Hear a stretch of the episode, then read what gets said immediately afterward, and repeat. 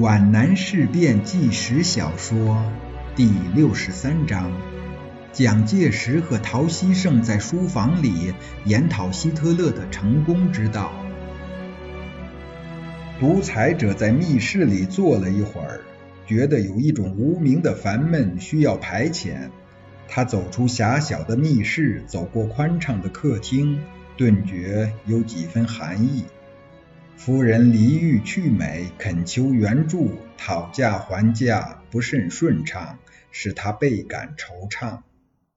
一名侍卫官为他披上一件黑色的斗篷，紧跟他的左右。陈布雷也跟了出来。布雷啊，你怎么还不睡？蒋介石望着部下疲倦的白皙虚胖的脸，他的关切的话是真诚的。委座更应该保重。陈布雷的低沉的语调里荡漾着虔诚和忠心。嗯，我今天有点兴奋。蒋介石裹紧斗篷，径自走出客厅，向黑暗中走去。重庆在微雨中沉睡，敌机不可能在此时来袭扰。山城的灯火，灵火似的闪动着昏黄色的眼睛，好像一个患了黄疸型肝炎的垂死的病人，在微雨中呻吟，使人觉得远山近水，一片凄迷。独裁者在微雨中慢吞吞地走着，他仿佛看到那些鬼火似的灯影之中，在轻歌曼舞。那一阵阵潮湿的夜风，仿佛给他送来了酒味、烟味、香水味儿、鸡鱼肉蛋的油腻味儿。国民党已经腐败了，这几个字从蒋介石的心头浮起来，又像石块似的落下去，砸在他的心头上，好沉呐！这几个字。早已像梦魇似的缠绕了他好久了。自从一九三四年二月十九日在南昌党政军帮五万人的集会上宣传新生活运动开始之前，他就被这个梦魇缠绕了。这时，透过潇潇夜雨，隐隐传来靡靡之音。一阵悲凉袭上独裁者的心头，大有商女不知亡国恨，隔江犹唱后庭花之感慨。这不是吉兆，皖南战报所激起的热情，全都在凄风苦雨中消散了。委座，陈布雷的沙哑的声音，该休息了。这位国民党中的文胆，像儿子关心老子那样真诚地关心着他的领袖。不，我不想睡。蒋介石固执地说：“你应该去睡了，不需要陪我。”布雷，你还记得二十四年夏天我在峨眉山创办训练团的时候，我们住在红竹山别墅几号楼吗？那是四号楼。陈布雷不清楚委座为什么忽然想到了峨眉山，他不由得把脸转向西北。峨眉山那秀丽的姿影，只能在他的想象中存在。我在那里种了棵法国玉兰。独裁者颇带思古之幽情，轻声地说：“已经五年有半了，它也许长得很大了吧？那是个优美的地方。”幽静极了，尤其是在鹅秀湖边漫步，真是令人心旷神怡。湖光山色，交相辉映，如诗如画。我还记得那里有一副对联：“千里江山开画本，满湖烟雨入诗情。”难怪有人摒弃人间尘嚣，视功名富贵如浮云。陈布雷不明白。委座的情绪为什么会突然变得如此灰暗？那时候我的办公室设在报国寺，我总是告诫受训军官捐弃司仪，同心报国。你还记得报国寺是哪个朝代修建的吗？寺名起得真好。记得，此寺大约初建于明代万历年间，原名叫问宗堂。清代康熙年间扩建，赐名为报国寺，那是为了调解各教派之间的矛盾，免以三教归一，同心报国。那时委座也在勉励各地方军应该一律中央化，以图同心报国。我们往回走吧，我有些冷了。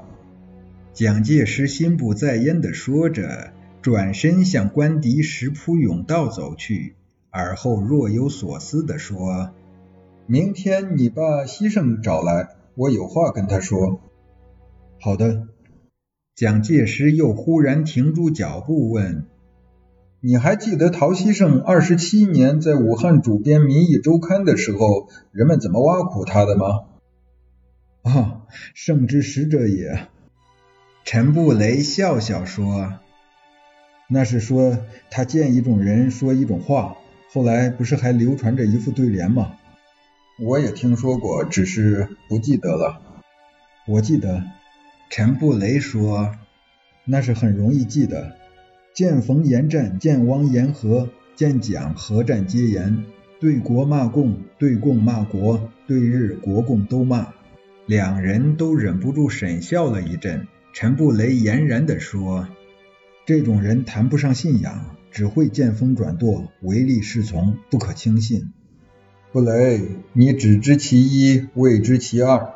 办事呢，需要两种人，一种是英才，一种是听话的庸才。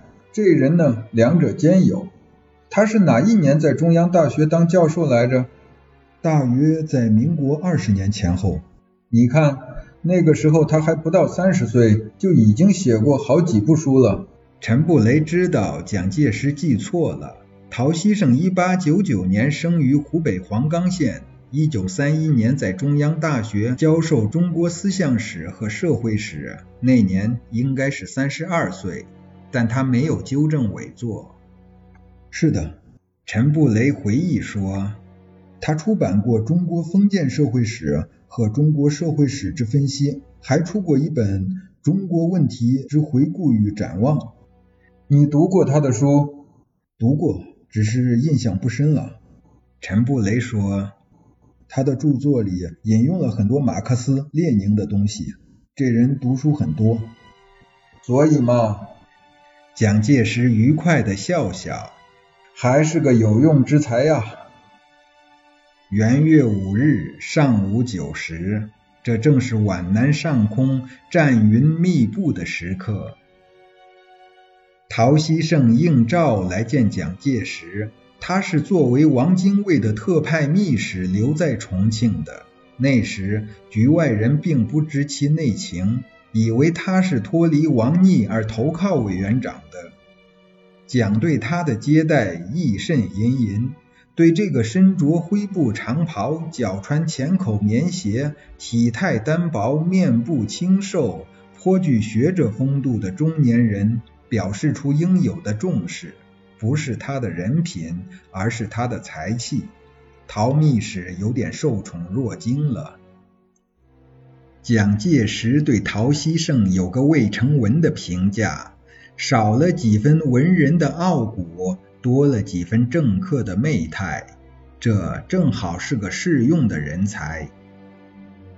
据说蒋介石对于不同的谈话对象使用他的不同的语调，用奉化方言表示亲切，用吴语方言表示好感，用拿腔拿调的官腔表示严峻，用浙江官话表示器重。现在他对这位湖北佬用的就是那种器重的语调。这时陶希圣在受宠若惊之外，还加上了感激。让他为这位独裁者去死，他都干。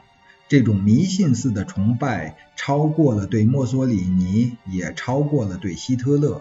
正像那些腰间挎着“不成功变成人短剑”的将领们，一听“委座”二字，就条件反射地停成一根直棍儿。陶希圣也是这样，他诚惶诚恐地等待着最高领袖的发问：“希圣啊。”听说你博览群书，读过希特勒的《我的奋斗》吗？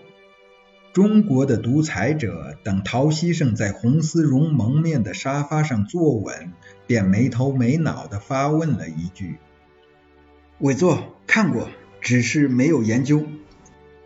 西市是当代伟大的人物，你应该研究研究他。”蒋介石在柔软的地毯上踱步，他的倦容被一种内在的冲动起来的激情代替了。显露出不可一世的神色。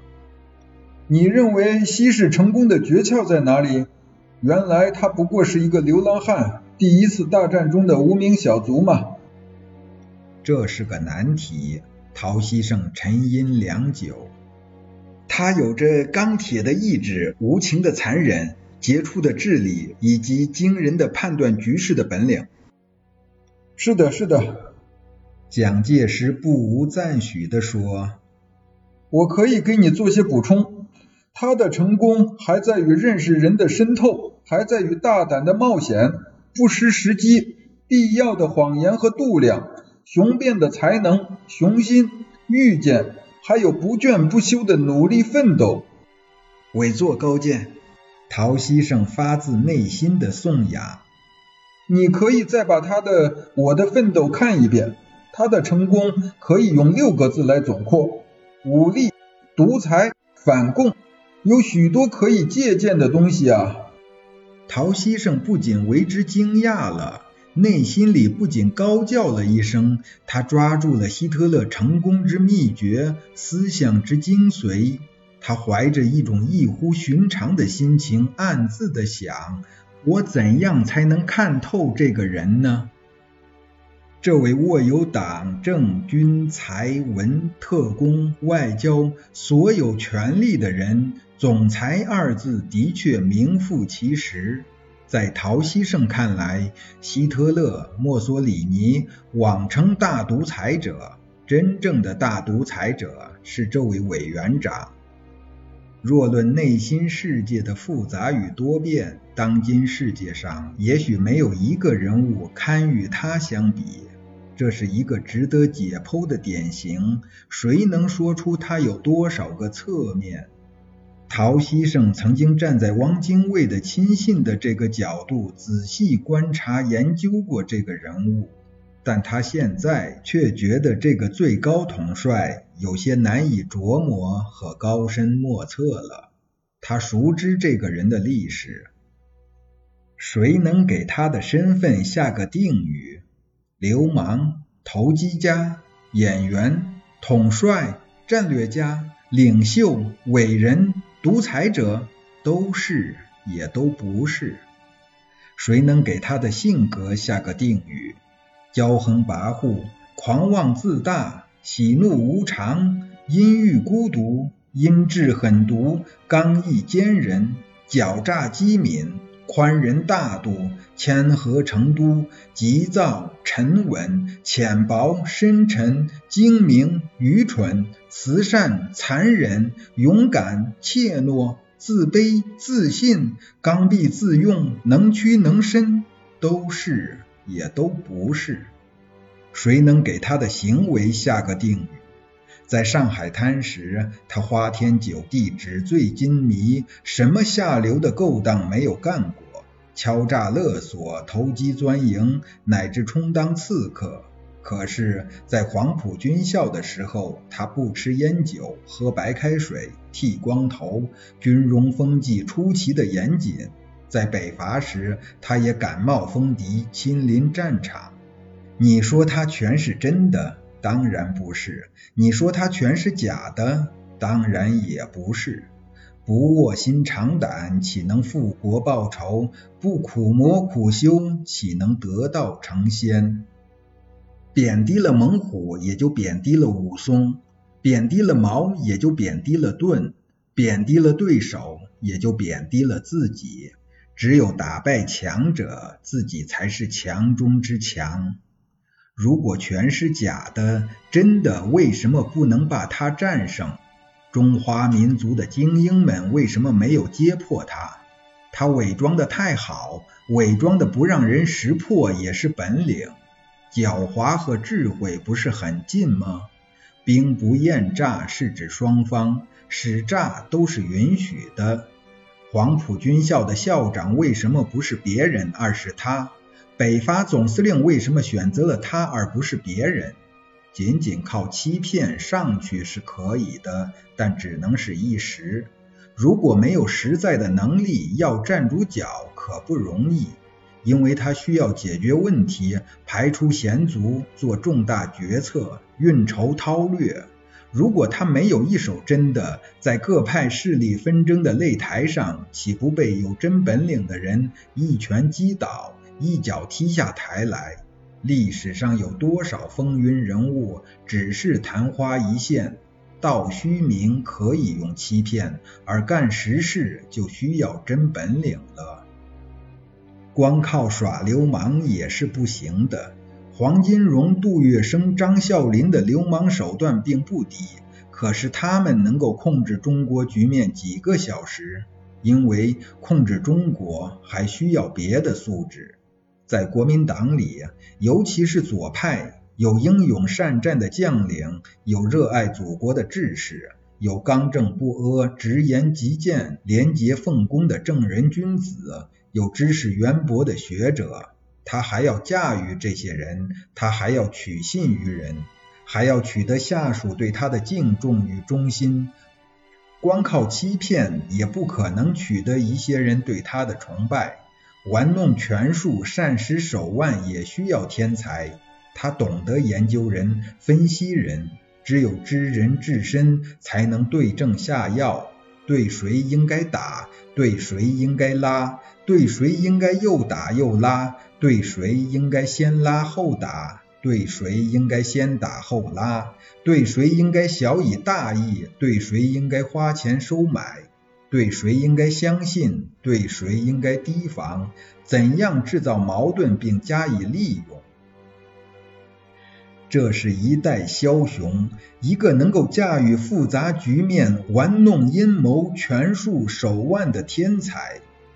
陶希圣怀着虔诚和敬畏，这样评价着他的领袖。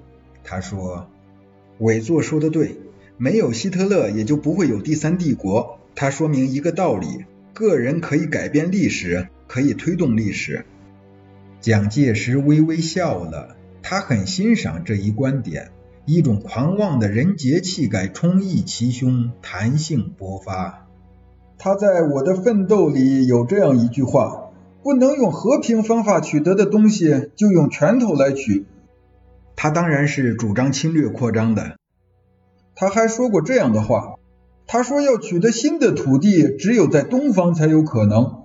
如果要在欧洲取得领土，只有在主要牺牲俄国的情况下才有可能。这就是说，新帝国必须再一次沿着古代条顿武士的道路向前行军，用德国的剑为德国的礼取得土地，为德国人民取得每天的面包。他一直要求恢复1914年的德国疆界。”去年九月，德日意三国军事同盟条约在柏林签字。我不知道斯大林那大烟斗里会冒出什么滋味的烟来。这个独裁者的目光透过那淡蓝色的墙壁，望着欧洲上空翻卷的风云，那里电光闪烁，雷声隆隆。也许正是对付共党的大好时机。你说对了。蒋介石转身向着这位监察委员，正想说些什么，小圆桌上那部红色电话响起了铃铃声。陶希圣急忙站起来，准备回避。蒋介石摆摆手，制止了他。这是顾祝同来的电话。